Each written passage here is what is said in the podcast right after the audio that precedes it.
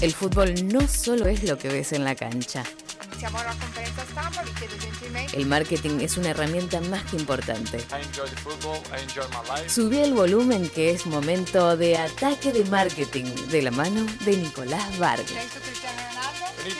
Bienvenidos a una nueva edición de Ataque de Marketing. Gracias, Jan, por el tiempo, programa en el que están teniendo, así que le vamos a meter rápido. Y como te decía antes, hoy vamos a estar hablando de cómo las marcas y cómo los clubes, sobre todo, le hablan al público joven, ¿sí?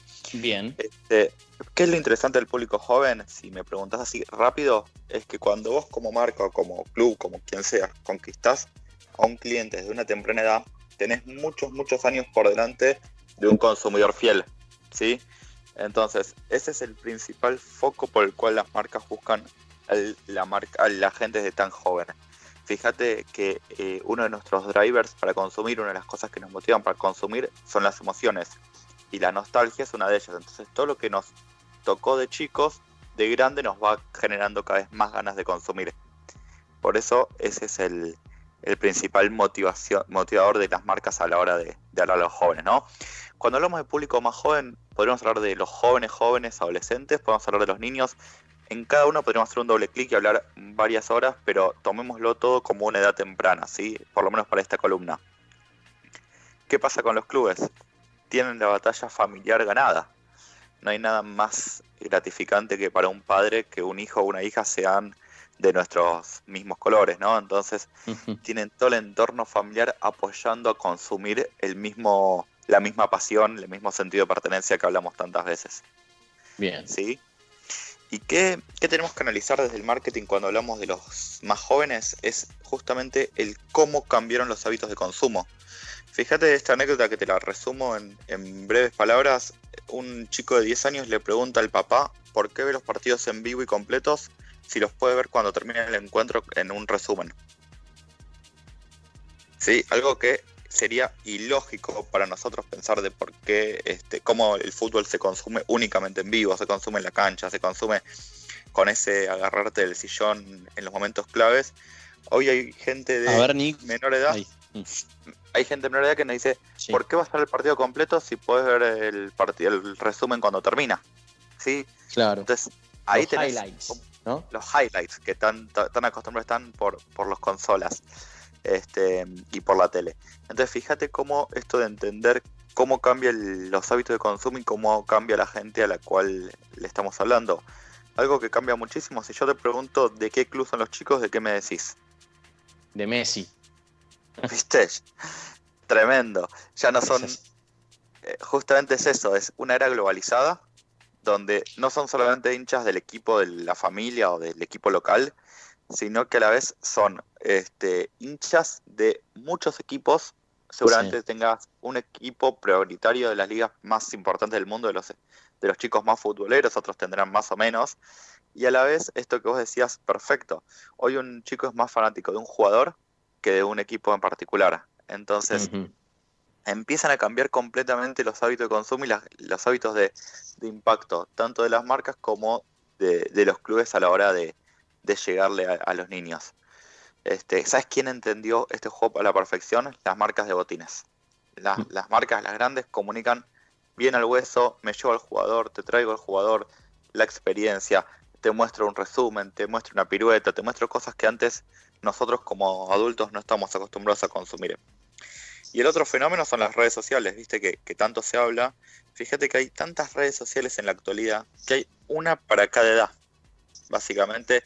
No es lo mismo un usuario de Snapchat, de TikTok, de Instagram, de Facebook, y podría así nombrar un montón, ¿no? Sí, puedes sumar a YouTube también, ¿no? Como plataforma.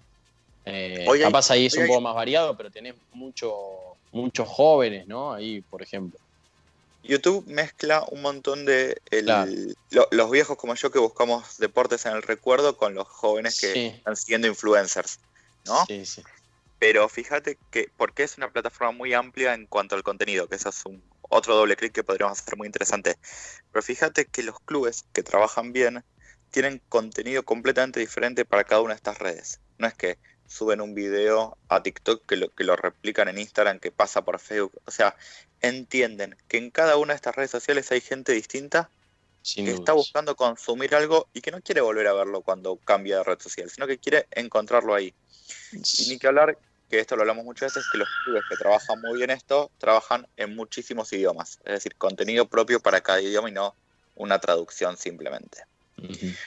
Otro hito que para mí es impresionante, que lo hablamos la, semana pasada, son los esports, donde este, los jóvenes, hay un montón de chicos que están jugando, pero algo que es un fenómeno que, a mí siempre me llama la atención, que hay un montón, muchísimos más chicos mirando cómo juegan otros. ¿No? O sea, esto de. Ya, ya nuestros viejos de a mi generación le molestaba que jugamos a la Play. Ahora los chicos ni siquiera juegan a la Play, sino que miran cómo otros juegan a la Play. Y esto hay que entenderlo, es una realidad. ¿Entendés? Hoy un partido, una partida de FIFA este, en un torneo internacional puede tener quizás la misma cantidad de, gente viendo un partido de fútbol profesional en un estadio antes de la pandemia.